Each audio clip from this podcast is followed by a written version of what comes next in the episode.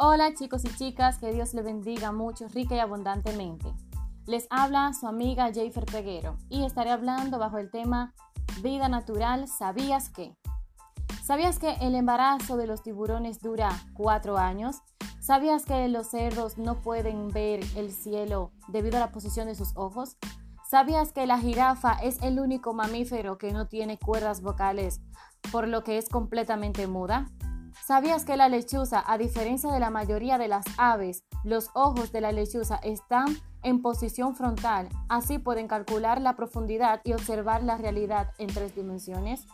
¿Sabías que el lobo es una de las especies con mayor distribución en diferentes ecosistemas? ¿Sabías que también por la similitud de actitud los perros se consideran como sus especies domésticos de los lobos? ¿Sabías que el rugido de un león adulto se puede escuchar hasta 8 kilómetros de distancia?